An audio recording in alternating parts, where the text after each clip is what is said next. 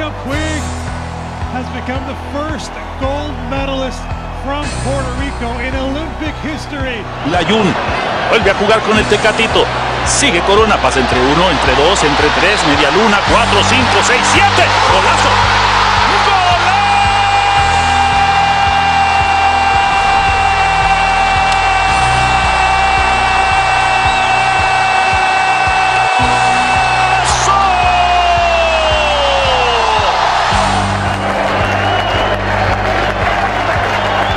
3 2 pitch. Swung on a drill to right field. Going back Sanders on the track at the wall. See ya! See ya! See ya! A home run by Derek Jeter. He pumps his fist in the air as he rounded first. He'll hit on third base. He high fives Willie Randolph and the entire Yankee team mobs him at home plate as he leaps onto the dish with a 4-3 Yankee win. Oh, oh, what a ball game! A game-winning walk-off home run by Derek Jeter. He is Mr. November. 13 for the winner by majority decision de Puerto Rico and the unified welterweight champion of the world, Felipe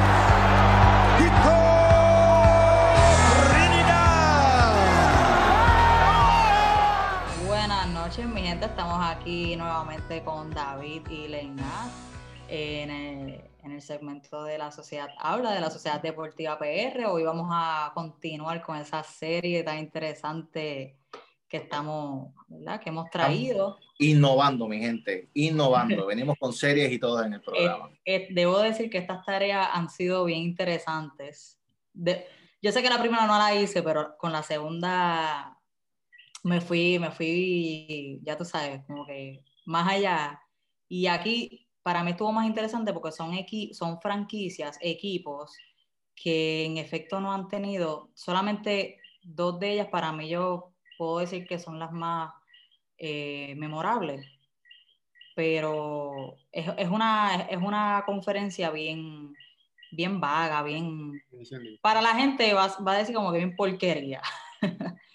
Es controversial, porque tiene jugadores que ahí se, hay jugadores que son cerrados, pero hay, hay, una, hay un claro favorito en la conferencia que es Miami, este, que debe ser que debe ser la línea no solamente de jugador, sino también de franquicia, la más reconocida y eso. Sí, pero, sí, este, pero, pero por eso me- eh, dije dos, porque aparte de Miami Heat, pienso que Orlando Magic, a pesar de que ellos, ¿verdad? No Sí. han, durante este siglo no han ganado un pero campeonato. llegaron a la final realmente.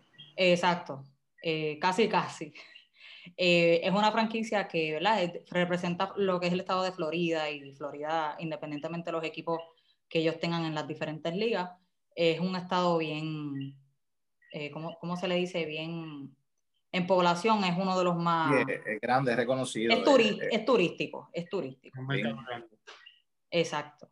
Y no solo eso, también es que nosotros tenemos un apego con, con mi- lo que es Miami, Florida. Este, Exacto, nosotros, eso. nosotros los boricuas, ese es el, el- estado a- al cual siempre viajamos, o, Exacto. que, o que muchos muchos de los boricuas que se han ido de la isla se han mudado para, para, para la Florida. Así que mm, nosotros le tenemos, como tú dices, como tú bien dices, David, un apego eh, sentimental a este, a este estado. Pero nada. Así que, mi vamos- gente, ajá. Nosotros vamos a seguir con lo que ya ustedes eh, nos han escuchado en las últimas dos, en los últimos dos programas. Vamos a seguir con íconos de franquicia. Vamos a escoger quiénes son los mejores jugadores de cada franquicia. Y empezamos con la NBA. Ahora estamos en el tercer capítulo. Estamos en la, en la última división de la conferencia este. Ya la semana que viene nos vamos para el oeste. Y así que no se lo puede perder. Estamos con NBA. Después venimos con béisbol y también con NFL importante, desde el año 2000 en adelante. Así que antes de comenzar con el cemento, les deseamos felicidades a todos en este nuevo, en este nuevo año 2021. Como ya les mencionamos, venimos con este, eh, este nuevo año, venimos con un nuevo concepto. Cuando Dios lo permita, vamos a empezarnos a reunir nuevamente y Ya venimos duros, mi gente, venimos imparables este año. Ya que estás hablando de que estamos en el 2021, ¿cómo la, cómo la pasaste en esa despedida de año tan inusual? Pues fue muy extraño, eh, fue bien extraño, de verdad, pero la pasé bien, la pasé en familia eh, close, super close. eh, Ah, Lo sabemos. pero sí, ustedes saben lo que está pasando, pero sí la, la pasamos, la pasamos bien, la pasamos bien. Esta, pande- esta pandemia no- nos ha hecho, wow, vivir una, una, una, una situación bien en familia. Nosotros, Hay nosotros los hay en particular, en particular, que nosotros somos bien familiares y, y en Navidad es, eh, es la temporada que más compartimos, debo, debo de decir. No hemos limitado. No, no, no nos ha evitado, pero no hemos limitado. Eh, fue, yo debo decir, fue cerrada también el, ese, el 31 de, de diciembre. bien, Pero. La- exacto, yo, yo estuve en mi casa, y, pero de todas maneras la pasé bien. la Eh, pasé brutal. sí, no, sabes, Eh, yo por lo menos sé que la pasaste brutal, pero ¿Qué hiciste, Reina? Cuéntame. Me acosté a las 9 de la noche. Y bye bye, Sí, yo, yo, año viejo. yo escuchaba las explosiones de fondo. Yo tú sé- sabes que tú sabes que yo no te juzgo porque en el 2000, las navidades de 2017-2018, que fue la, la, las navidades después de María, yo, la, yo, yo, yo despedí, el año en, en- despedí el año en Nueva York y lo despedí de esa manera, durmiendo. A mí me levantaron, de hecho, en Michelle me, me En levantó. Nueva York. Sí, porque mis planes eran ir a la, a la ciudad, al Times Square, pero Yeah. ese fue, ese fue el año, ese fue el segundo año, si no me equivoco, donde más frío eh, hacía en Nueva York en despedida de año. Así que era- no pude, no pude, no pude ir allá. ¿Por qué? Que fue en Nueva York a despedir el año y se acostó a dormir. Tienes pues nada, pero bregar con un frío pelú. Sí, No es eso, Leinar, es que el- eh, tú tienes que estar desde las 7 de la mañana hasta las 1 de la mañana, o sea, literalmente todo un día. Y el momento que tú te vayas, que Sí, tú claro. te muevas del lugar, del spot que tú coges, lo perdí. Lo perdiste. Es imposible, exacto, lo perdiste. Sí. Pero nada, gente, vamos a empezar, vamos a Ahora que empezar, venimos. Vamos a empezar con el primer equipo, que son los Magic, el Orlando Magic. Eh, ¿Quién quiere comenzar? Bueno, lo- Bueno, usualmente comienzo yo, yo tuve así que esta vez no voy a comenzar yo. Yo quiero, yo quiero comenzar. Bueno, yo, hay que ser aquí, tú sabes. Es un candidato solamente, déjame decir los dos que yo tenía. O sea, tengo un claro favorito, pero quise mencionar a, a uno. Dale, Eh, pues dale tú. Tanto en el caso, eh, como fue con los Raptors de Toronto, tengo en los Mike a Tracy McGrady, eh, como mención honorífica, no, no es el, el, el ícono de franquicia de, de este siglo. McGrady, ¿por qué? Porque él llega de Toronto en el 2001 y rápido se convierte en un All-Star. O sea, incluso esa temporada eh, ganó el premio de Most Improved y eh, a pesar de que tuvo... Porque vino de los Pacers, no vino de Toronto realmente. Él lo cambiaron para los Pacers y después vacilando. Y Leina dijo, DH, ¿dónde, se, dónde, se- dónde, dónde, ¿dónde fallé en ese dato? Recuerda que para hacer un improve tienes que pasar por Indiana. Y hubo un triple cambio que lo Ah. cambiaron de Toronto a Indiana, Indiana a los Magic. Y ahí pues se convierte automáticamente en, un nominado. Duró en los Posible ganador. los países menos de lo que duró Chris Paul con los Lakers. Qué caballo, Ese eh. cambio de Petau. Pero nada, eh, Tracy McGrady, que a pesar de que tuvo solamente cuatro temporadas con los Magic, las cuatro veces fue eh, All-Star. Pero, pero las cuatro temporadas. Exacto. No fueron cuatro nada más, fueron las cuatro temporadas. fueron tan, tan, tan buenas que las cuatro fue All-Star y dos de, esas, eh, dos de esas cuatro temporadas fue el scoring champ de la temporada. Así que un jugador sumamente impresionante. Importante, Reina. Ajá. Scoring champion con jugadores como Alan Iverson. Kobe Bryant en la liga. Así que la competencia no era una competencia sencilla y McGrady era en ese momento, eh, yo creo que a pesar de que yo estoy de acuerdo totalmente contigo, creo que los dos nos dirigimos al mismo pick, a pesar de no ser el mejor jugador eh, del, del 2000, entre Tracy McGrady tuvo el mejor pick de cualquiera de estos dos jugadores. El pick de McGrady es un pick que sobrepasa a muchísimos, muchísimos, muchísimos jugadores y muchísimos Hall of Famers. Exacto, y él es Hall of Famer, así que para que Exacto. el impacto que tuvo. Y si mal no recuerdo, él eh, tuvo un impacto también en lo que fue la marca Adidas. Eh, las tenis de él fueron de las más vendidas y, Sí, y bien lindas que eran también. Yo las tuve. eh, y Y, y mu- y mucho, que, y mucho que, que, que, que molesté a mis padres para que me la compraran. Pero, sin embargo, tengo a Dwight Howard como icono de franquicia y Daniela, háblanos de Dwight Howard. Pues mira, Dwight Howard, según tengo aquí, eh, estuvo las eh, ocho temporadas con Orlando Magic. Eh, de esas ocho, dos veces fue taponero del año, en el 2008 y 2009 y 2009-2010. tres veces fue jugador defensor del año. Eso es importante. Era una, era todo una... Mira, nacen, yo, yo quiero comparar, yo leyendo estos números, yo quiero comparar a Dwight Howard de una, eh, más o menos, o sea, déjame que no me vayan a, a- a tirar, a tirar piedras aquí, pero Dwight Howard era un jugador completo en los Magic como los LeBron James, o sea, son, son jugadores completos que hacen de todo. No a ese nivel, pero sí, una amenaza en ambos lados de la Sí, por eso no, no a ese, exacto, no a ese nivel, pero pero lo, lo podemos comparar con Shaquille. Shaquille era un jugador que lo hacía todo. también. Shaquille pasaba bien, Shaquille defendía bien, eh, daba tapones. Que está exacto. interesante cuando vayamos a los Lakers, quién es el mejor jugador en la historia, porque o sea, de que Kobe debe ser una línea, Shaquille, y no menciono a Shaquille porque jugó en Orlando, entonces que no llegó a los 2000. Exacto, exacto. No, nada, pero eh, exacto, no, no, no quiero que la gente confunda en que, ah, no, pero ¿cómo vas a comparar a Howard con LeBron James? No, gente, eso no es el caso. A lo que me refiero es que es un jugador que hacía de todo. Eh, aparte Y de- llevó, y llevó a Orlando a, la- a una final. exacto. en el No, gana- 2009. no ganaron, pero Sí. estuvieron, o sea, era difícil los, los- los Lakers, ¿verdad? Ese año. Y los Lakers le ganaron. Eh, hello, son los Lakers. Eh, y Con Pau Gasol, Gasol, Andrew Bynum, Kobe. Sí, no, era un equipo, era un equipo difícil de, de, de vencer. Ellos estaban, ellos, los Lakers tuvieron, tuvieron su pick tan- todo, o sea, desde el 2000 para acá fueron sus mejores años. Eh, pero nada, ajá, eh, seguimos. eh, y, seis- y de esas ocho temporadas, seis veces fue, fue All-Star. Así que no cabe duda que Dwight Howard es la, la cara de, de, de los Orlando Magic.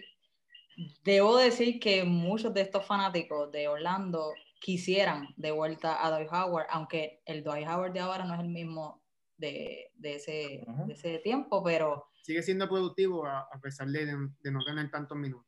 exacto. Y, y por lo menos, y, y también porque por, por las muchos- lesiones, a él las lesiones lo, lo atrasaron mucho, pero a pesar de eso, encontró una manera de ser un buen jugador, role player y dominante en su dentro de, de- de lo que está ahora enfocado, que es ser un role player, pero es un role player dominante, de los mejores role players que hay ahora mismo en la, en la liga. Exacto, y también no terminó mal con la franquicia, o sea, con la franquicia ni con los fanáticos. Los fanáticos le dieron una despedida, un, un warm, un warm uh, goodbye, en el sentido de que no como estos fanáticos que queman la camisa, así que eso también le da mucho que decir al jugador de lo que tra de, del- de lo sentimental y Que no es el mismo la caso con- no es el mismo caso que, que Vince Carter y los Raptors, ahí la franquicia no terminó muy bien, que digamos. Sí, sí, pero o sea, es- eso, eso se puede poner eh, o sea, en perspectiva. Eso no o sea, importa para nuestra selección. Exacto, exacto, pero lo quise traer porque a pesar de, o sea, aparte de la contribución que hizo a la franquicia y el equipo, también dejó, como quien dice, sus puertas abiertas con, con, con, con la ciudad. terminó diciendo que eh, Dwight Howard promedió 18.4 puntos a través de toda su carrera con los Orlando Magic y dominante, o sea, dominante totalmente con 2.2 tapones en ocho temporadas, 2.2 tapones, realmente impresionante, 13 rebotes eh, por el juego durante toda su carrera y un steal, así que un jugador tres veces defensivo del año, eh, dominaba en, en la pintura, no era uno de los mejores jugadores ofensivos eh, la pintura en el sentido, aunque sí era uno de los mejores hombres grandes y uno de los mejores jugadores ofensivos eh, siendo grande en la liga, eh, no fue innovador como un Abdul-Jabbar o como un Shaquille dentro de la pintura. Howard sabía lo que tenía que hacer, tenía que dominar con su cuerpo y yo siempre le decía que él parecía una nevera, todavía lo, lo parece porque es gigantesco. Cuando yo fui a, a un juego de estrella yo me, y yo vi de frente a Dwight Howard,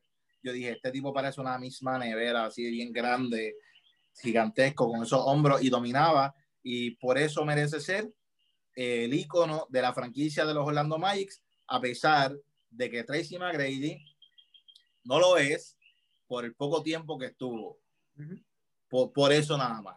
Pero también hay que mencionar que Dwight Howard llegó a las finales a, a los Magic en el 2009, algo que no hizo McGrady. A mí no me importa el poco tiempo si el impacto que tú tuviste fue mayor al, de, al del otro. Este no es el caso. Dwight Howard tuvo un pick también muy dominante. Eh, hasta se decía que podía ser eh, Phil Jackson, recuerdo que dijo que si fuera a comenzar una franquicia, la comenzaría con Dwight Howard, de los dominantes que fue en su momento, pero yo entiendo que McGrady tuvo un pick mayor al de Dwight Howard. No sé si están de acuerdo conmigo. Sí, sí, no, definitivamente. Eh, iba a mencionar también, no sé, no estoy muy segura, entiendo, no lo vi, pero por lo menos el famoso donqueo de Superman de, de Dwight Howard, que fue impresionante. Sí. Él no ganó ese año, él, ¿verdad? Sí, lo ganó. Él, él, lo ganó? Ok, sí. ok. No estaba segura, pero quise mencionar. Él perdió contra Nate Rob, Rob, Robinson. En, en, otra competencia, sí. ¿Cómo? ¿Qué? Eso fue en otro, en otro año. Ok, ok. Bueno, pues lo quería mencionar porque fue memorable ese donqueo. Vamos a quedarnos en Florida, vamos entonces para el equipo de los Miami Heat. Y aquí es una decisión, sé que unánime, así que... Unánime, clara y sin ningún tipo de controversia. Empieza la visita y danos los datos de, de este gran jugador. Pues Jimmy Butler, real. Oye. Oye. No, así. Le... Oye, tú sabes que de, mom de, momento pensé que lo ibas a mencionar, pero después dije, no, él no lo va a hacer. No, pues Jimmy Butler, que a pesar, no, lo que pasa es que, como Daniela mencionó, en lo que viene en el episodio pasado, va a entender Ajá. que claramente Derek Rose es el mejor jugador de Chicago, pero Daniela, por alguna razón, quiso mencionar en algún momento a Jimmy Butler. Yo todavía no lo entiendo. Yo no sé, ¿sabes? Chico, es pero, que yo soy fan, yo era fanática de esa franquicia durante cuando ellos dos estaban juntos. Jimmy y, Butler, pues, por, por, eso sé que vas a coger a Jimmy Butler ahora en Miami también. Jamás. no, pero mi gente, eh, fuera de vacilón, ustedes saben que nosotros aquí vacilamos y también la pasamos bien. El mejor jugador de la franquicia de los Miami Heat es Dwayne Wade. Y tercer mejor shooting guard en la historia. Y tercer mejor shooting guard, no de los 2000, sino de la historia. Solamente eh, detrás de Michael Jordan y de Kobe Bryant. Eh, debatible, pero yo entiendo que sí, que Jordan y, y Kobe deben ser mejor que, que Dwayne Wade. ¿Qué pasa, Leina? Pero no, no, era, no, no era Stephen, eh, Stephen, Curry, ¿qué pasó? No está, no, está ahí en esa conversación. Curry, Curry es point guard, Curry es point guard. Stephen Curry es point guard. Oh, ok. Sí, sí, shooting guard. No, no, pero eh, ok, ok, pensé que dijeron tirador. Sí, sí, entonces, eh, interesantemente, Wade empezó su carrera como point guard, entre comillas, de ellos tenían a Eddie Jones en, esa, en ese primer año que Wade estuvo jugando. ¿Cómo es? Sí, no, no, por eso es que Wade empezó siendo, eh, eh, empezó siendo point guard y yo recuerdo a Wade, Wade eh, fue uno de los, mejores, de, de, los primeros cinco, de las primeras selecciones en el 2003, ese año fue que cogieron a Wade, LeBron, Carmelo, Chris Bosh, Darko Milicic. Esos fueron los primeros cinco. Chris Uno, Paul no estuvo en ese draft. No, ese año, Chris Paul fue el siguiente. Uno fue LeBron, el dos fue Milicic. Carmelo, si no, no, o Milicic. Milicic fue el dos, Carmelo, Wade y Bosch. Yo entiendo que fue esos los primeros cinco. El mejor draft en la historia, mi gente, sin duda alguna.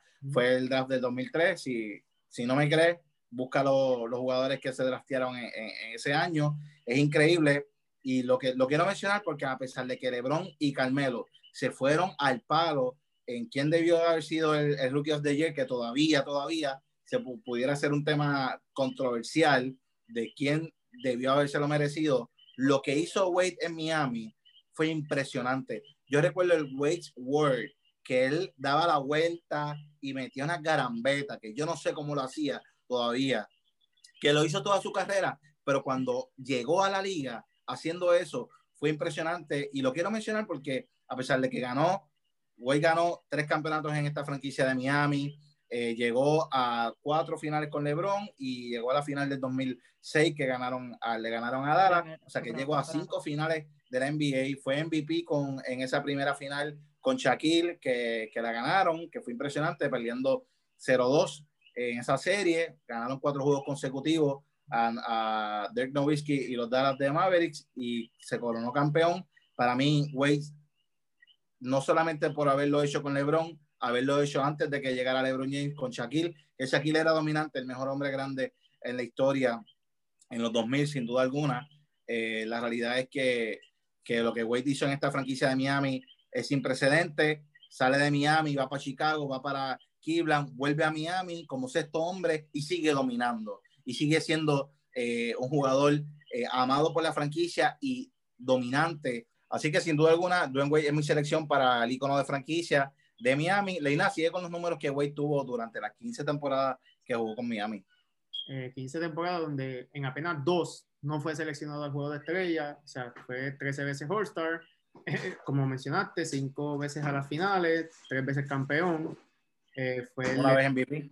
El MVP de las finales y, y en el 2009 fue el, champ de la liga, el más que, el que lideró la, la, liga en puntos por juego. Así que, Dwayne Wade, señoras y señores. Daniel, no sé si quieres mencionar algo de Wade.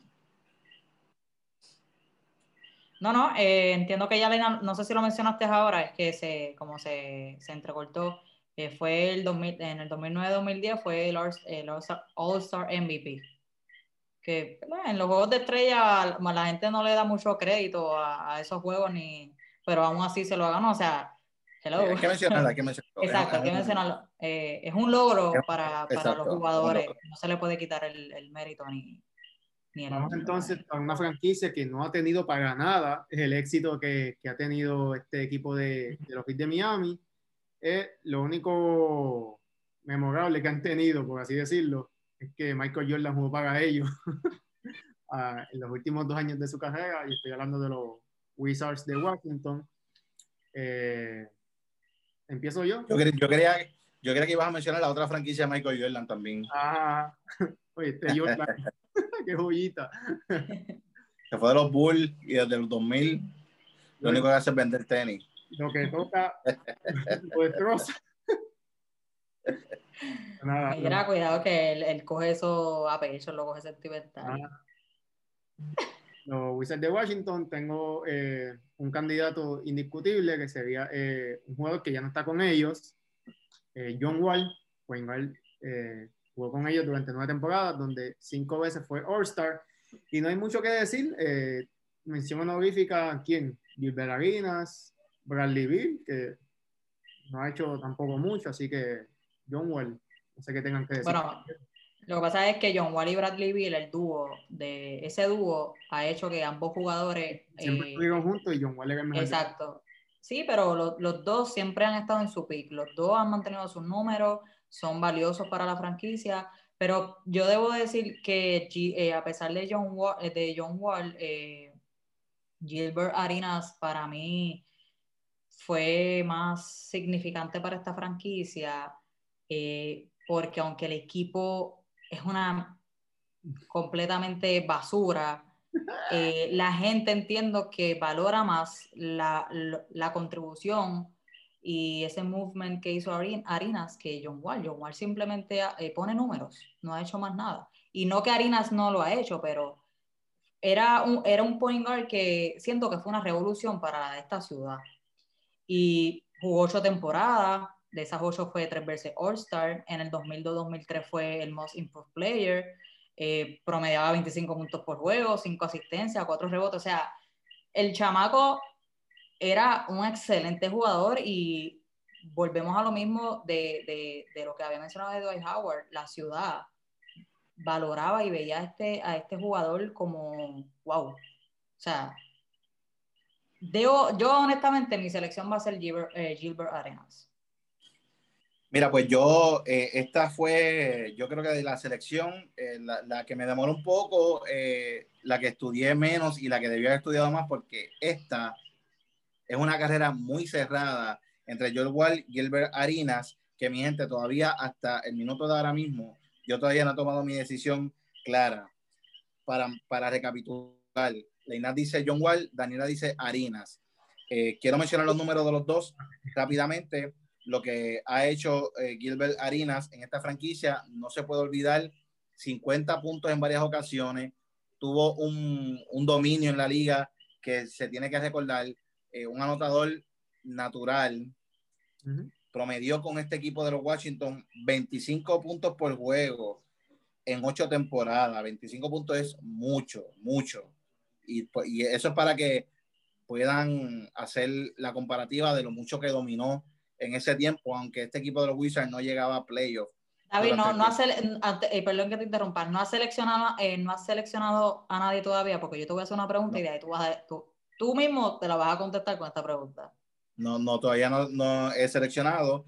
25 puntos por juego, eh, 5.7 asistencias, 4.2 rebotes. Eh, era una institución ofensiva para un point guard en esos años, desde 2004, 2003, 2004 hasta el 2010, 2011 fue que su última fue su última temporada con los Wizards antes de que lo cambiaran a Orlando. Después de eso desapareció como jugador, pero el pick que tuvo en Orlando fue increíble, mientras que John Wall también fue excelente para esta franquicia. Jugó una temporada más que Harinas en los Wizards con nueve temporadas, aunque son nueve temporadas, pero muchísimas lesiones. Eh, temporadas que se perdió completa, temporadas que jugaba a la mitad.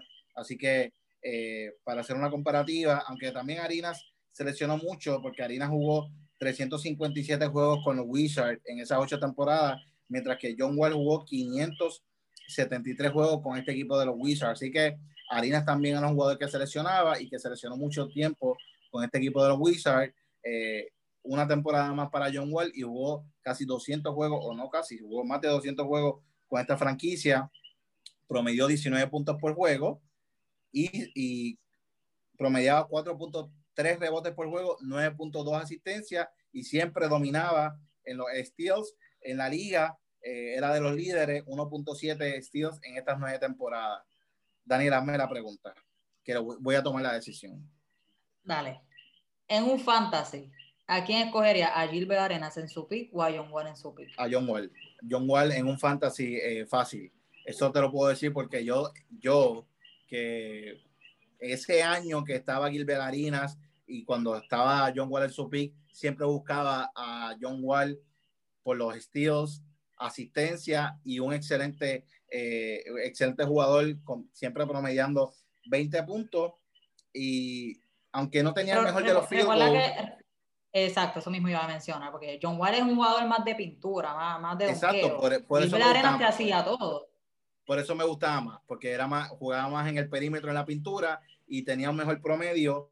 eh, para mencionarlo, el field goal percentage de John Wall en este equipo de los Wizards terminó siendo 45.7, mientras que Harinas, el field percentage de Harinas fue de 42.2, 42.2. Así que eh, John Wall, al ser un jugador que no tiraba tanto de afuera como Harinas, buscaba más estar en la pintura, va a tener un, un porcentaje más alto. Así que mi selección va a ser John Wall. Entiendo que John Wall lo que contribuyó a esta franquicia de los Wizards fue mejor que lo que hizo Gilbert Arenas, aunque es bien cerrado. Me voy con, con consistencia, mi gente, con lo que siempre he dicho, lo significativo. Wizards fue un equipo más dominante durante la época de John Wall eh, en los Wizards que lo que fue eh, los Wizards con Gilbert Arenas en esa franquicia. Llegaron varias veces a los playoffs, fueron una amenaza verdadera para varios equipos, aunque no, hicieron, no llegaron muy lejos, no hicieron mucho daño, siempre eran una amenaza. Así que John Wall es el mejor jugador, la franquicia, el icono de la franquicia de los Wizards desde 2000, en mi opinión. Válido, son, son opiniones, ese es el propósito de... Pero bien cerrado. Gracias. Sí, la diversidad, eso es lo, lo- eso es lo bueno, pero nada, vamos entonces a seguir con el próximo. Faltan dos equipos. Exacto. Eh, vamos a ir acelerando porque tenemos va- varios temas eh, también que tocar. Eh, vamos entonces con los Charlotte Hornets, que hoy día son los Charlotte Hornets, pero eh, en su momento eran los, Bob, los Bobcats. Sí. Bob- Importante, mi gente. los Bobcats. importante, y, y, eh, eh, importante la aclaración, son Charlotte Hornets hoy, pero esta franquicia cambió de nombre cuando se llamaron los, los Charlotte Bobcats cuando llegaron a la liga. Hacemos esta aclaración porque ya habían unos Charlotte Hornets, que hay muchísimos jugadores que jugaron para esa franquicia, pero ninguno desde el 2000. Los Charlotte Hornets rápidamente el 2000, eh, empezando los 2000, se cambiaron a New Orleans y entonces esa franquicia de, Charlo- de, de, de los Hornets de New Orleans pasó a ser los Pelicans. Así que los Chris Paul, los David West se van para la conversación de los New Orleans Pelicans porque ellos jugaron para los New. Orleans Hornets, que Ah. antes eran los Charlotte Hornets. Después de haberse convertido en los, los Charlotte Bobcats, eh, que fue- fueron comprados por Michael Jordan, pasaron a ser ahora los Charlotte, eh, los Hornets de Charlotte. Siempre a los Charlotte Hornets de antes no son la misma franquicia. La franquicia de los Pelicans son esa anterior de los, de los, de los Hornets, de, de- sí, de los Hornets de Charlotte.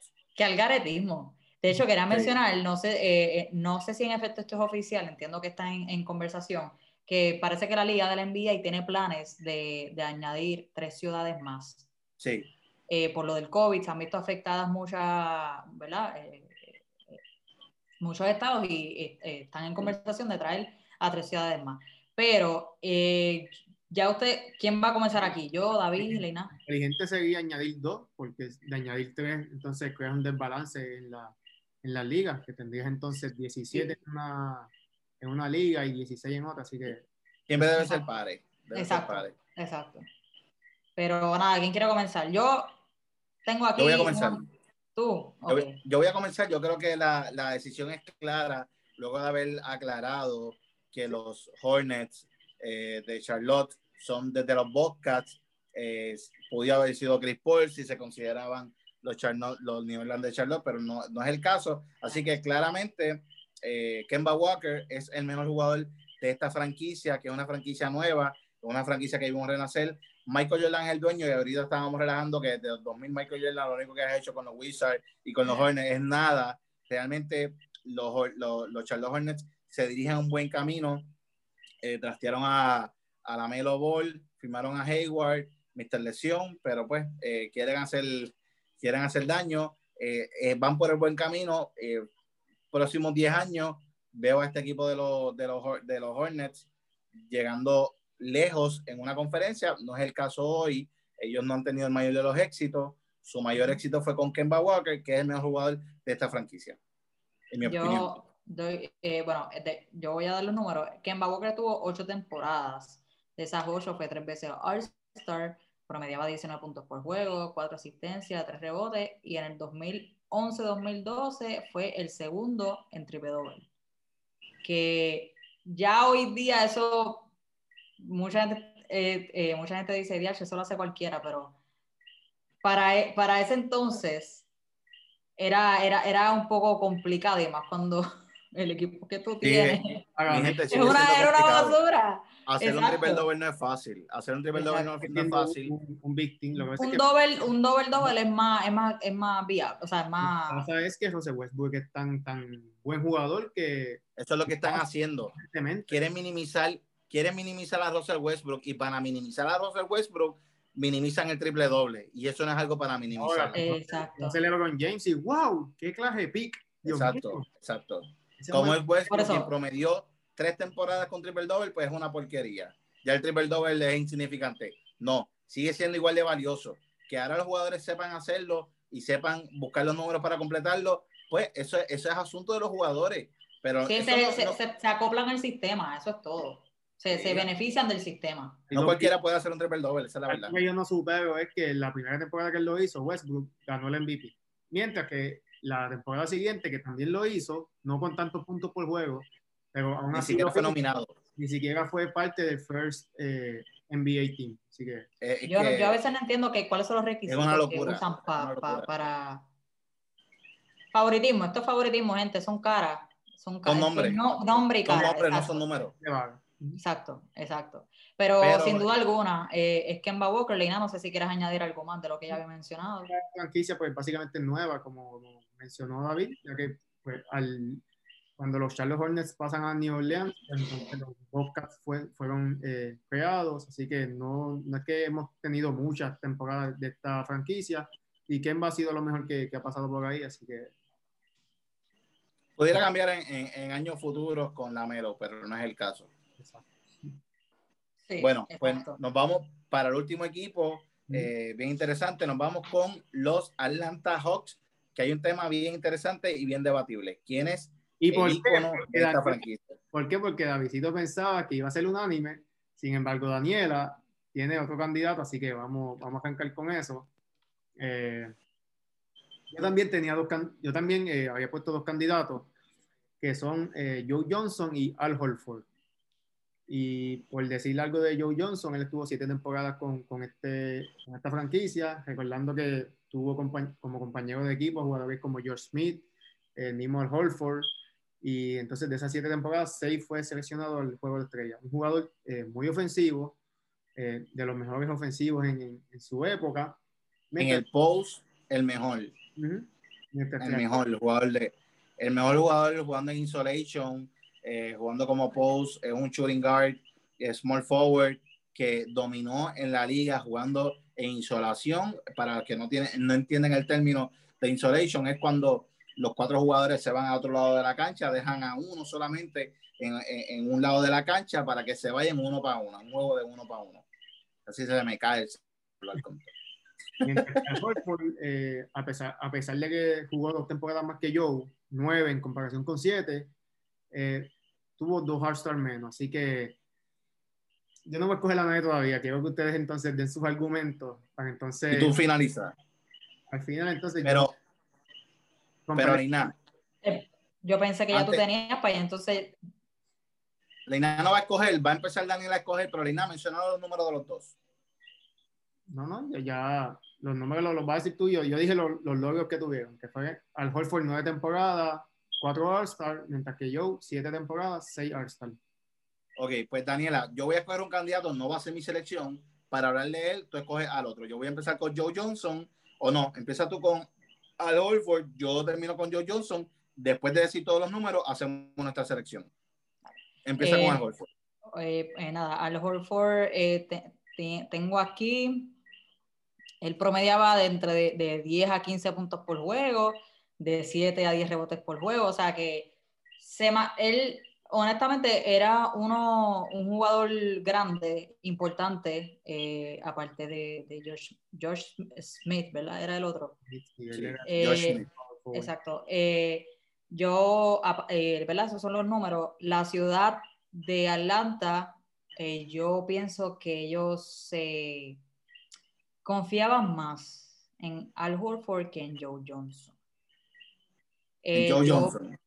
Que en, Joe, que en Joe Jones, en Joe Johnson. O sea, yo lo presencié, yo fui en el al 2012 a dos juegos Quizás por la y posición importante de centro. Sí, sí, no, eh, por eso es que te digo que la, la, la posición que tenía Al Horford Es más, era una... power forward, era como un, él era como un Tim Duncan. Power forward. Exacto, más- exacto. No, pero siempre fue centro, siempre fue centro. No, porque el centro Sí, era por- Julia para época.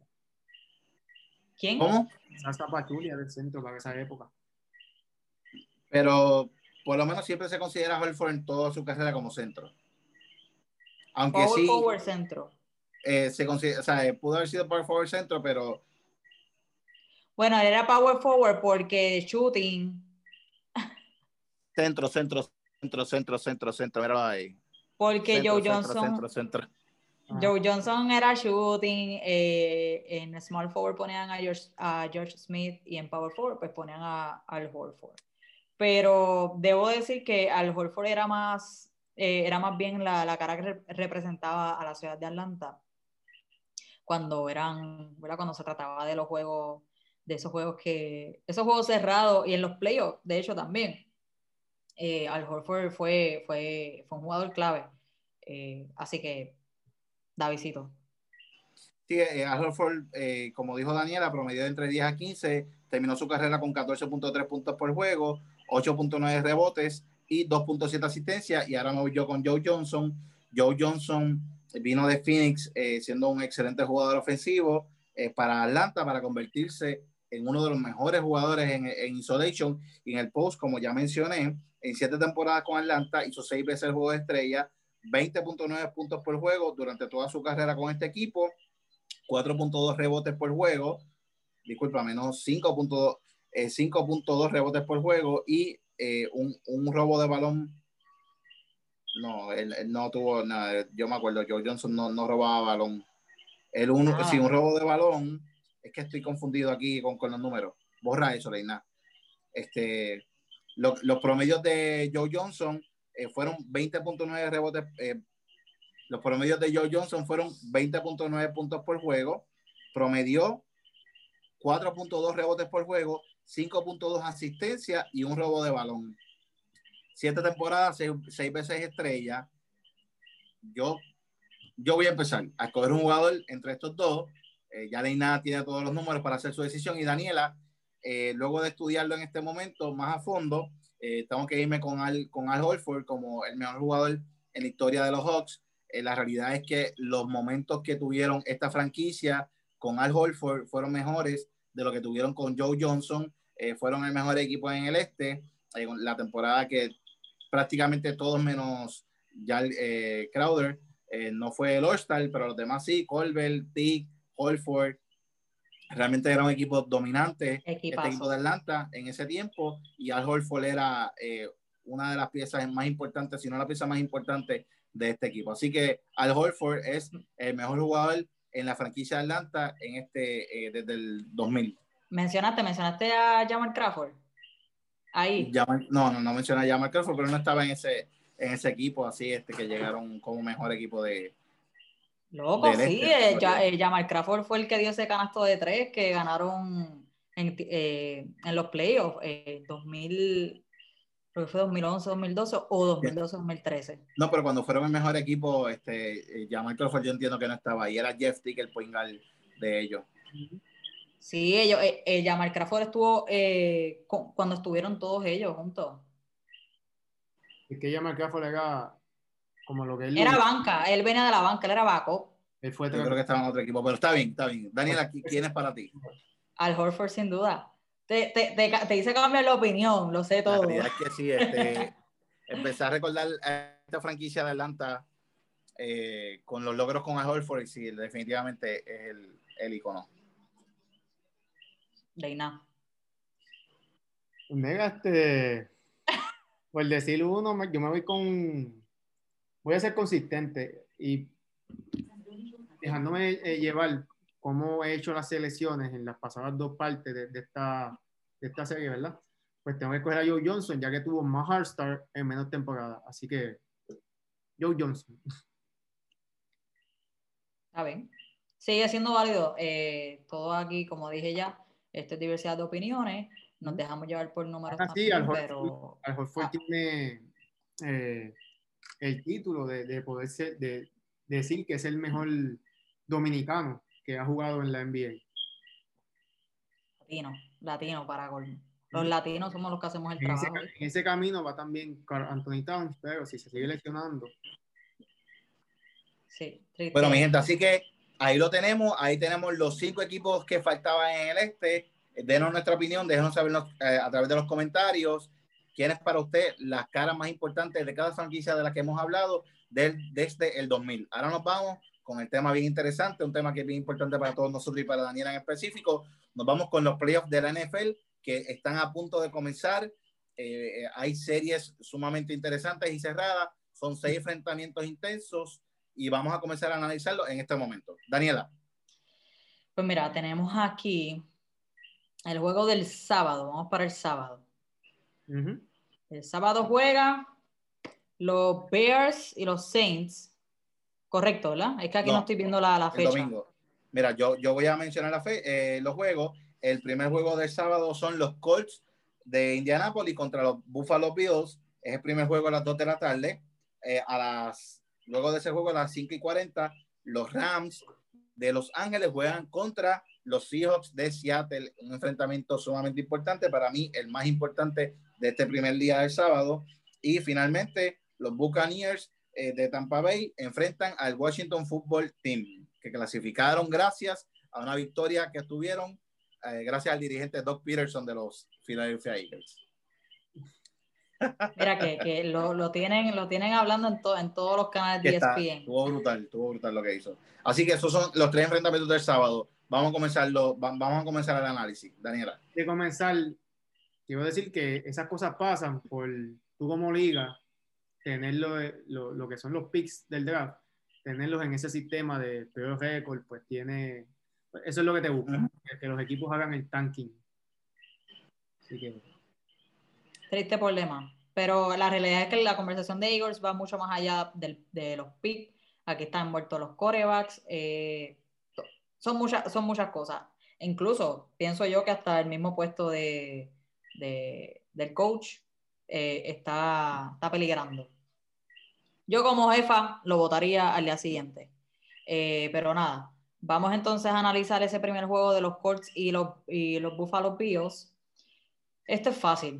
Eh, aunque los Colts es un, ¿verdad? un equipo que ha, ha impresionado la temporada. eh, el mismo Philip Rivers dijo que si no pasaban se retiraba. se retiraba. Así que esto fue como quien dice un, un ultimátum para, para este equipo. Exacto, un ultimátum, sí. Eh, pero sin duda alguna, debo de, elegir, de- debo de elegir que los Bills son los que van a prevalecer en este, en este juego. Eh, tuvieron el, el, el- el mejor récord de su división. Eh, es la primera vez que, que ellos están primero en su división, ya que los Patriots eran su, su, peor, ¡Felicidades! ¡Uh! su peor pesadilla. Se la joda. Pero nada, eh, Volvemos el año que viene. ya, ya, dije, ya mi selección son los Bills, así que ustedes, ustedes dirán. Sí, los Bills no solamente van a ganar este, este enfrentamiento contra los Colts, que obviamente eh, claramente son los underdogs. Los Bills son la amenaza, en mi opinión, más grande para los Chiefs de Kansas City, así que no hay mucho que analizar en esta serie. No sé si Davidito quiere analizar algo. A pesar de que los Bills no son. Disculpa, Reina, ¿qué dijiste? Que se me cortó un poco. Esto no es ni serie, esto es un juego, el que gana un juego pasa. No sé si se le llama. Exacto. Sí, exacto, es el juego.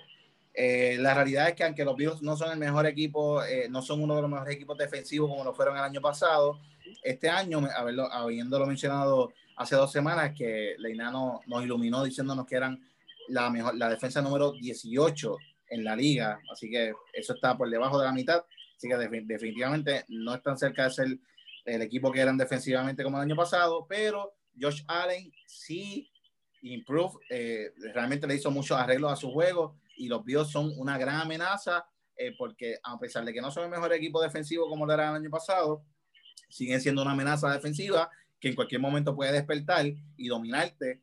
Y entonces al convertirse también en un buen equipo ofensivo gracias a Josh Allen, eh, son uno de los jugadores de los equipos favoritos para el Super Bowl en el AFC. Entiendo que sí que le van a ganar a los Colts en este primer enfrentamiento y van a ganar por doble dígito. Me voy entonces al segundo juego, al juego más interesante, como ya mencioné, de este sábado, los Ángeles Rams versus los hijos de Seattle. El juego va a ser en Seattle, ya que los hijos tuvieron el mejor récord en esa división. Este juego significa mucho para los Seahawks y para Russell Wilson en particular, porque los Rams siempre le juegan bien, siempre, siempre le, juegan bien a los Seahawks. Eh, es un enfrentamiento interesante. Ya vimos un preview eh, la semana pasada o la anterior, cuando los Seahawks ganaron y prácticamente sellaron su pase a como primeros en la división. Pero significa mucho porque tienen que demostrar que son el mejor equipo en esta conferencia, no solamente este año, sino para futuros años. Importante mencionar, Jared Goff se lesionó eh, y no vio acción la semana pasada y tuvieron una victoria frente a los Arizona Cardinals para clasificar a los playoffs, pero debe estar regresando para este enfrentamiento posiblemente, pero entiendo que eh, a, pesar de que Goff va a volver, eh, los Seahawks van a obtener una victoria, un juego sumamente cerrado, se va a acabar por menos de eh, un score, o sea, por menos de ocho puntos, eh, pero entiendo que los Seahawks obtienen la victoria. Sí, eh, de Jared Goff no haberse lesionado, yo tenía ganando a los Rams, pero las lesiones son parte del juego y debido a eso entonces tengo a los Seahawks ganando este enfrentamiento, a pesar de que Goff sí iba a jugar, no está al 100%. Saludable. Pues mira, eh, independientemente, yo, yo voy a, aunque Goff está, exacto, no está a su 100%, yo me voy a ir con los Rams. Russell, yo he visto a Russell Wilson eh, eh, con el stroll toda la o sea, no toda la temporada, diría mitad. él bajó la intensidad, yo pienso que él se cagó. No sé por qué. eh, tiene, tiene una buena ofensiva, o sea, tiene las claves, tiene sus piezas, tiene sus jugadores para, para Russell Wilson. Sí, yo pienso que, sí, yo pienso que él se, se cagó, Leina, eh, definitivamente. No- y no- aunque terminaron, es- en eso no estoy de acuerdo contigo, en que tenga las mejores piezas ofensivas disponibles. pero tú no piensas que Metcalf, Lockett ¿Ya? son... Bueno, tiene, eh, ¿cuál es el, el runner back de ellos? Es que ese es el problema. Siempre tienen problemas de lesiones con el, con el runner back. A veces tienen a, a, Ya- ya, al quitarles ese, esa amenaza terrestre, pues vuelven a a... Carlos Hyde. Carlos Hyde, que es bueno, pero en realidad es que se lesiona. Entonces, Holloway se lesiona. Siempre El tienen el end es bueno también. eh, Olsen, ¿es que se llama? Olsen. Sí, pero Olsen está lesionado también. ya es un veterano. Viene de.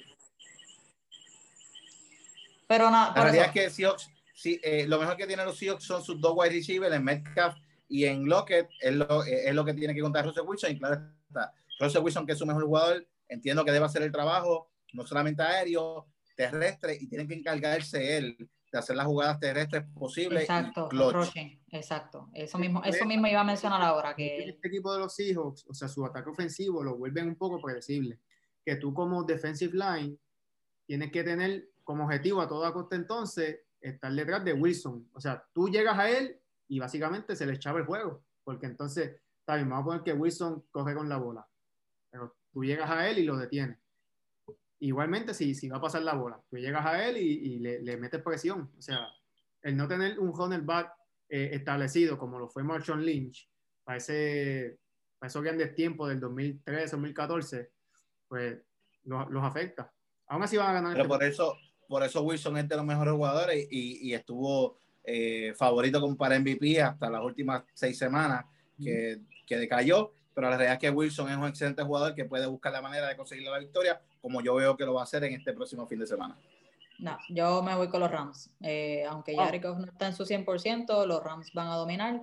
La defensa de los Rams es una de las mejores defensas de la liga y eso es lo que va a evitar que Russell Wilson haga su trabajo. Así que Gente, tenemos que acelerar el paso, el tiempo se nos está acabando, así que eh, rápidamente, Tampa Bay y Washington. Yo me voy con Tampa Bay, eso no, no voy a decir más nada. Va a ser una pela de juego. Bueno, la realidad es que hay que, hay que analizar que lo- lo- los Buccaneers han... Eh, bueno, Ojalá. yo lo, yo lo voy a seleccionar porque es Tom Brady, pero va a estar interesante. No se va a ir por pela, David. Va a ser estar interesante. Exacto. Juego cerrado. Tampa Bay los tres. Sí. Tam- Bueno, Lina, ¿quieres decir algo más? No, no, que aunque Mike Evans está day to day, que posiblemente no juegue, yo no lo pondría a jugar. Eh, sí hay que estar pendiente a ese a lo que sucede con él, porque entonces de, de no jugar, él fue el mejor wide receiver de, de este equipo de- durante la temporada, así que Aún tienes a, God- a- aún tienes a, Go- a Godwin, Godwin, y a Godwin. Antonio, Godwin y a, y a Antonio Brown, así que exacto. Sí, eso es lo Y- único que lo único que voy a mencionar de Washington es que son un excelente equipo eh, defensivo. Lo que ha hecho Ron Rivera es increíble para que ustedes vean lo injusto que a veces son los equipos. Esa despedida que le dieron de los Panthers fue lo más estúpido que hicieron eh, no- prácticamente para la, fran- para la franquicia. De no haberse lastimado a Alex Smith como hace 3, 4 semanas, estuviese más asustado todavía, pero sí. Deben ganar Tampa Bay, pero no por mucho, como dice la visita. No, yo digo que va a ser pena. Bueno, no va a ser pela. no- Nos vamos para el domingo. El domingo son enfrentamientos mm, para mí más interesantes de lo que van a ser el sábado. El domingo eh, comenzamos la jornada a las 2 de la tarde. Ravens contra Titans en Tennessee. Así que Baltimore contra Tennessee en Tennessee. Cuéntame, Linat. un juego eh, sumamente interesante, pero los Ravens están calientes y entiendo que ese momentum lo van a llevar a los playoffs. Tienen al actual MVP, que es Lamar Jackson, así que tengo a los Ravens eh, ganando ese juego.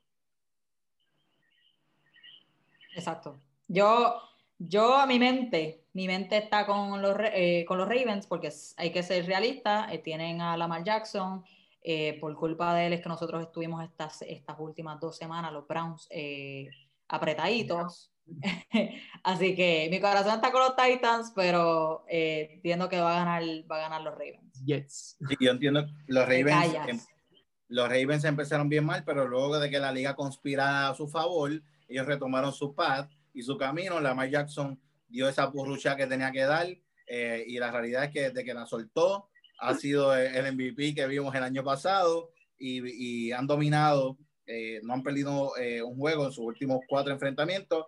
Eh, así que los Ravens los veo como ganadores de este enfrentamiento.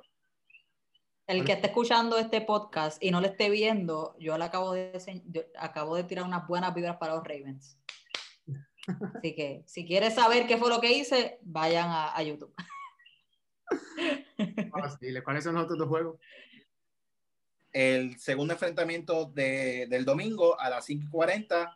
Mi corazón está, está paralizado porque los Bears de los Chicago Bears van a enfrentar a los New Orleans Saints. Es un enfrentamiento importante, mi gente. New Orleans con, sin ningún runner back la semana pasada tuvieron una victoria convincente, pero contra los, a los Carolina Panthers, que son una porquería de equipo, Ujú. eh, es importante saber qué va a pasar con Camara y con Michael Thomas juega. Murray. Michael Thomas ¿Cómo? juega, así que Michael Thomas juega. Por lo- eso, eso es una noticia muy importante, pero la realidad es que hay que. ¿Cómo? ¿Cómo? ¿Lo de Camaga fue COVID o lesión? No fue COVID. COVID, COVID. COVID. Así que no se, no se sabe si va a jugar o no. Eh, es importante porque, por lo menos, es, eh, entiendo yo, que el peor equipo de esta primera ronda eh, en la NFC, que eso favorece a los Saints, que ya ellos enfrentaron a los Bears y ganaron en la temporada, aunque no son los mismos Bears, porque ellos jugaron contra, contra los Bears de Nick Foles, ahora son los Bears de Tru- Trubisky. Vamos a ver lo que va, a estar sucediendo. Entiendo que los Saints eh, están en peligro si no juega Camara y Murray en este enfrentamiento, en peligro de no tener una victoria fácil, pero como quiera, eh, Michael Thomas va a ver acción, gracias a Dios, parece que ya se decidió jugar por Drew Brees, se le quitaron las malas mañas, entiendo que va a ganar, pero va a ser un juego sumamente cerrado. Yo sigo mis predicciones, los Saints van a ganar, no hay break. Sin cámara o con cámara. No es tan fácil. Yo lo sé, pero yo, con- yo confío en, en los Saints, confío en el trabajo que, a pesar de que Drew Brees, ¿verdad? ten- tiene sus añitos, yo sé que él, él lo va a lograr. Tyson Hill.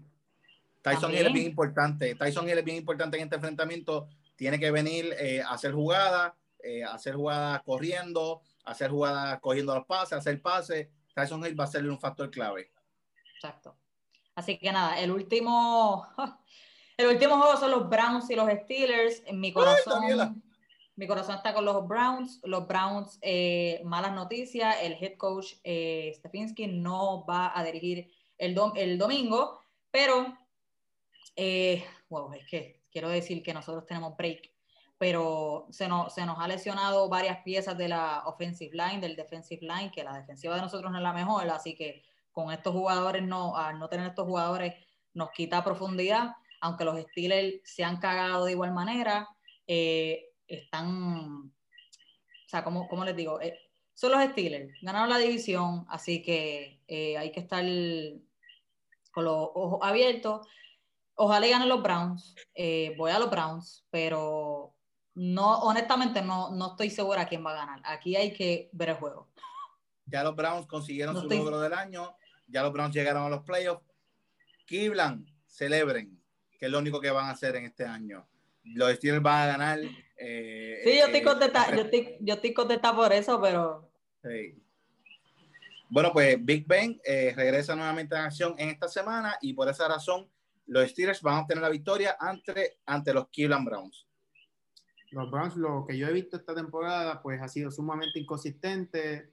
Está la lamentable lesión de Odell Beckham Jr., su mejor wide receiver. Eh, Nick Chop no ha sido el mismo, por así decirlo, desde que volvió para la semana 9 o 10 por ahí. Así que ahora nos cuentan con el coach de ellos, que no es, no es que es algo, no es que se les va a caer el mundo encima, pero Es que sí. Mira lo que le pasó a los Panthers. Mira nos lo que le pasó a. Washington versus lo que se le pasó a los Panthers. Un coach en fútbol americano sí es importante. Bueno, esto sí.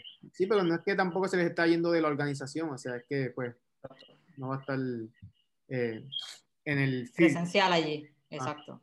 Aún así, tengo a los Steelers eh, ganando este partido. Ojalá, sobre ojalá. Y los haga quedar mal los Browns. Ojalá. Yo voy a los Browns, pero van a ganar los Steelers. Y todo, y sabes qué, aparte de que quiero que ganen los Browns, quiero que pierda a Juju. Él nada más. Juju Smith. No soporto. Bueno, mi gente, pues para finalizar, hoy ha sido un programa un poquito más extenso, pero ya vamos a estar finalizando. Nos vamos con el clutch y nos vamos con edición béisbol de grandes ligas. Para, para tener un poquito de referencia a lo que está sucediendo, salió la papeleta de Hall of Fame, ya nosotros hablamos de ella hace varias semanas, pero eh, hay una controversia, hubo un periodista que entregó su papeleta totalmente en blanco. Como la recibió, la entregó. Y él entiende que los jugadores que tienen los números no cumplen con el carácter y la integridad para el juego. Así que me voy con las preguntas del clutch y quiero que comience Leinat. Primera pregunta, Leinat. eh, ya sabemos la papeleta, ya la has visto. ¿Entiendes que estos jugadores que se metieron esteroides tienen que todo, todo, tienen que tener consideración para entrar al Salón de la Fama? Mega, 30 segundos. Yo entiendo que si son jugadores que usaron esteroides luego de que anunciara la liga de que estaba prohibido, pues no debes estar en Hall of Fame. Por ejemplo, Manny Ramírez, cortado. ¿Por qué? Porque dio positivo luego de, de lo que sucedió. Igual con Nelson Cruz, igual con Alex Rodríguez. O sea, estos jugadores que usaron esteroides no deben eh, estar en el Salón de la Fama. Aún así, jugadores que usaron, pero fue antes de que lo eh, prohibieran, si deben estar, por ejemplo, eh, Kurt Schilling, eh, Barry Bond, Roger Pero Clemens. que Chile no se metió esteroides Sí, pero la controversia también de que él no Exacto. debe estar, él debe estar en como eso. persona. Mm. So, es- es- ese es mi argumento. Si lo usaste antes de que lo prohibieran, debes estar. Daniela,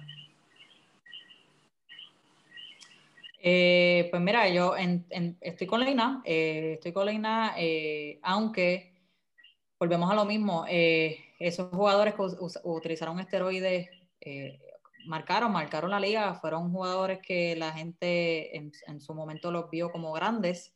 eh, no, no sabe, o sea, sí el, los esteroides hacen un efecto, pero no sabemos si en efecto el, el jugador también, eh, ¿verdad? Eh, es un buen jugador con o sin esteroides, así que hay que tomar en perspectiva muchas cosas. No, no creo que se le deba descartar del todo el hecho de que utilizaron esteroides. se te acabó el. 30 segundos. Rápidamente, eh, yo entiendo que, como bien dijo Leina, yo consideraría a algunos jugadores, a pesar de que se haya metido esteroides, pero eh, hay que estudiar su situación, cómo fue que se metieron esteroides, cuándo se metieron esteroides, ya las restricciones estaban vigentes, no estaban vigentes. El caso interesante es en Barry Bonds y Roger Clemens. Barry Bonds se metió esteroides cuando ya se estaba implementando las restricciones. Eh, eh, sin embargo, Roger Clemens no. Fue antes, pero Roger Clemens fue un poquito más retante, lo negó, no lo aceptó. Entonces, como que esta duda de que jugadores que sí lo aceptaron eh, y, lo admitieron y sufren las consecuencias o se fueron o son beneficiados, Mike Piazza, eh, Andy Petit, este tipo de jugador que lo aceptaron y que a pesar de que lo hayan aceptado, ellos consideraron, mira, sabes que se lo merece, tuvo los números, fue antes de Revolu, así que vamos a darle, Andy Petit no es Hall of Fame, pero vamos a darle la, la consideración. Eh, esa es mi opinión. Así que me voy con la segunda pregunta de Clutch, con también la edición Hall of Famer. Después de esperar 10 años para obtener una papeleta, ¿tú la dejarías en blanco, Daniela? No, jamás. Porque independientemente hay jugadores ahí que merecen ser seleccionados para la Salón de la Fama. Para mí eso es lo, lo más estúpido que tú puedes hacer. Además de que se te está dando un privilegio que muchos quisieran tener. Así que eso es una falta de respeto, está pisoteando completamente ese privilegio. Leina. Eh, es impresionante, o sea, no, no es que dejar una papeleta en blanco sea malo, pero cuando hay candidatos que sí merecen estar en el Salón de la Fama, y más en tu primer año, porque es que en tu primer año ya haces este papelón, es como que, ¿para qué estás ahí entonces? O sea, sí hay jugadores Exacto. que están en el Salón de la Fama, que están en, el, en, en la papeleta, y haber hecho eso es, es ilógico, de verdad. Eh, en mi opinión, yo creo que hay jugadores que merecen estar en el Salón de la Fama.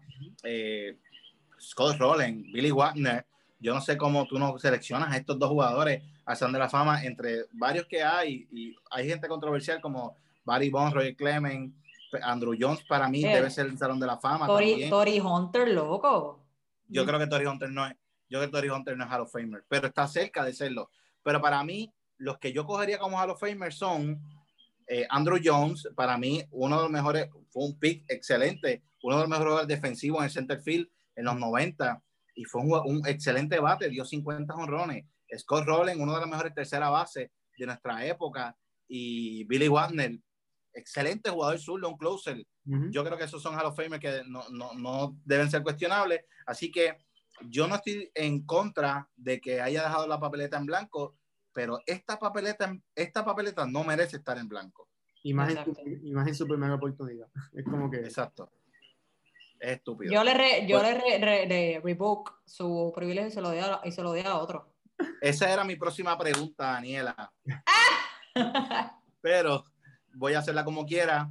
Eh, ¿Crees que la liga, eh, no solamente la Grande Liga, sino otras ligas, vamos a, a sumarle a la NBA, a las ligas de Puerto Rico, deben ser rigurosas a la hora de escoger quién eh, realice este tipo de votaciones importantes? Hago referencia a esta papeleta en blanco y hago referencia a la periodista que no votó por, eh, por Anthony Davis para el All NBA eh, Team, que en su primer año de votación no votó por, por Anthony Davis eh, porque se lo olvidó y después lo negó en, como que después como que lo aceptó en televisión, pero ¿crees que debería eh, eh, la MLB o la- las diferentes ligas tener más restricciones a la hora de escoger sus votantes? Ya, ya escuchamos la opinión de Daniela, pero agrégale algo más que quieras decir. No, definitivamente. Pero tú sabes que, que, que, que debería ser interesante que estas votaciones también se, la- se las dejen a los fanáticos, porque los fanáticos tienen otra perspectiva que los, que los periodistas no. Aquí hay que tener en cuenta que hay una, la perspectiva de un fanático es bien diferente a la de un periodista. Y, Por eso, ellos se van más con su ciudad y con sus jugadores. No, no, pero, o sea, en- lo que estoy diciendo es que debe ser interesante, no que eso es lo que se debería de, de implementar. Estoy Pero- en total, estoy en total desacuerdo con esa opinión eh, tuya particular. Yo entiendo que hay periodistas locos, imagínate fanáticos de equipos. así- O sea, sí, hay periodistas de ciudades que son locos, que tienen la mente, yo no sé dónde. Imagínate si involucras a los fanáticos, gente que tú no conoces, gente que puede tener enfermedades mentales y que no, o sea, no, no voten con coherencia. Entiendo que si tienen que poner restricciones. Yo entiendo que las restricciones que tiene la, la MLB son excelentes, son 10 años de espera y esa es su decisión. Yo no Sí. estoy en desacuerdo con que él haya, haya hecho eso, pero yo entiendo que deben ser un poquito más vigilantes y rigurosos a quien le dan una papeleta. Reina. Sí, no, no, no, no, eh, yo, eh, yo no quería, o sea, a lo que me, a lo que, a lo que me refería era que eh, en esas votaciones en sí, pero que debe ser interesante en otra, qué No. sé yo, en otra cosa. Para eso está, para eso está el juego de estrella, que ya, suma- ya está loco. Ah, bueno. Sí, definitivamente tienen que ser más, eh, ¿cómo se dice? Selectivos a la hora de, de darle ese privilegio. Y más en, más en la Grandes Ligas, que su Salón de la Fama es el más prestigioso de, de todos los deportes. Ya que en NBA hasta Yao Ming parte del Salón de la Fama. Sí, NBA Eh. es un relajo. Y eso, eso es un chiste. Por eso yo no menciono lo, quién es Hall of Fame en lo de iconos de franquicia, porque es irrelevante. Pero sí, y lo que dice Daniela, o sea, nada más con los fanáticos de LeBron, da- darles ese poder de, de votar. O los de Kobe, son medios locos también. ¿no? Y si hay periodistas que no votaron por Derek Jeter eh, o Ken Griffey para el Salón de la Fama, imagínate fanáticos que, que son inestables mentalmente. Vivimos en una democracia. Pero gente. yo- yo Esto entiendo es- que- esto no es de los periodistas, esto es de, esto es de los fanáticos también. No, bueno, así. de los fanáticos, pero hay fanáticos locos, Daniela, esa es la verdad. Sí, yo lo pero- sé. pero- David, Davidcito, Derek Jeter, ¿es Hall of Fame? Eh, no, no es un unánime. No es un anime. ¿Es Hall of Fame? Es un Hall of Fame, no es un anime. ¿Tú hubieses votado por él? Leinat, Mickey Mantle, no es un anime. Babe Ruth, no es un anime. Cuando tú vas a votar, tú no piensas en, to- en todo lo No demás. es un anime. Se acabó. Esa es mi contestación a tu pregunta. Tú piensas en ti. ¿Tú hubieses votado por David Jeter para Hall of Fame? No, para que no fuera un ¿Por anime. qué, ¿Por qué no? Para que no, para que no fuera un anime. Porque si Babe Ruth no es un anime, Derek Jeter no tiene que ser un anime. Por, por gente como tú, es que el, el sistema de Hall of Fame está Yo creo que es excelente como está. Yo creo que es excelente como está. En otras cosas estúpidas. David, lo que Recuerda que, es que contribu- hay, eh, que, hay que poner en perspectiva que tu papeleta tú solamente puedes coger 10 jugadores y que a pesar de que esta papeleta quizá no tiene esos 10 jugadores, puede que haya otra papeleta que tú dices, déjame votar por estos 10 porque este ya es seguro para que este no se salga de la papeleta como le pasó a Carlos Delgado. Es hay que votar también inteligente. Mi gente, se acabó el, se acabó el clutch. 10 opciones y ya. Dijo opciones, sí, pero también tienes que votar inteligente. Y yo creo que una papeleta que tiene 15 jugadores que merece estar en ese salón de la fama, si todos votan por los mismos 10, los otros 5 salen de la papeleta el año que viene. No es, por ejemplo, Michael Jordan. Ay, no va a votar por él porque todo el mundo va a votar por él. Él va a estar. Pues puede que sí, puede que sí. Él es seguro. Él es un. y él si es se un queda fuera de la papeleta. Pero si se queda Gary Payton fuera de la Es que esa papeleta. es la cosa, dijiste, lo que para ti es, lo que para ti, pero lo que para ti puede ser absoluto, para muchos no. Por eso, por eso está fantástico que puede que haya personas que no voten por los mismos 10, por el absoluto, como bien mencionaste. Yo creo que está bien que se voten por diferentes alternativas y Derek Jeter no es unánime. Ken Griffey sí es unánime, María no es unánime, pero Derek Jeter, la realidad es que Derek Jeter es hasta debatible. Es un Hall of Famer, es un Hall of Famer, pero First Ballot es- es- lo es también, unánime. Pero mi gente, eso fue todo por este programa que nos hemos extendido mucho. Síganme a través de las redes sociales, Mr. Sport TV, Mr. Sport TV a través de YouTube, Instagram, Facebook, David Mr. Sport en Twitter. A mí me pueden seguir en, en, en Twitter y en Instagram de DNCJ, en Facebook Daniela N. Colón Jiménez, las redes sociales de Sociedad Deportiva PR, que Le- Leina la va, a- eh, las va a estar poniendo aquí. Así que, Leina, Sí, Leinat CJ, Leinat CJ en Twitter, Instagram. Y como mencionó Dani, la Sociedad Deportiva PR en todas las plataformas, incluyendo Apple Podcasts y Spotify. Si no quieres verlo y quieres escucharlo guiando o algo por el estilo. Mi gente, sigan nuestra serie que está bien interesante, Iconos de franquicia. Ya terminamos la, ya terminamos la división, eh, toda la, la conferencia este en la NBA. Si no has visto los pasados programas, busca la referencia. Te vamos a dejar la descripción aquí eh, en YouTube para que busques los programas anteriores y veas quiénes son los 15 jugadores que se han seleccionado como íconos de franquicia. Esto fue todo por este programa y nos vemos la semana que viene. Así que mi gente, hasta la próxima. nos vemos. La sociedad habla. La sociedad habla, mi gente. Bien.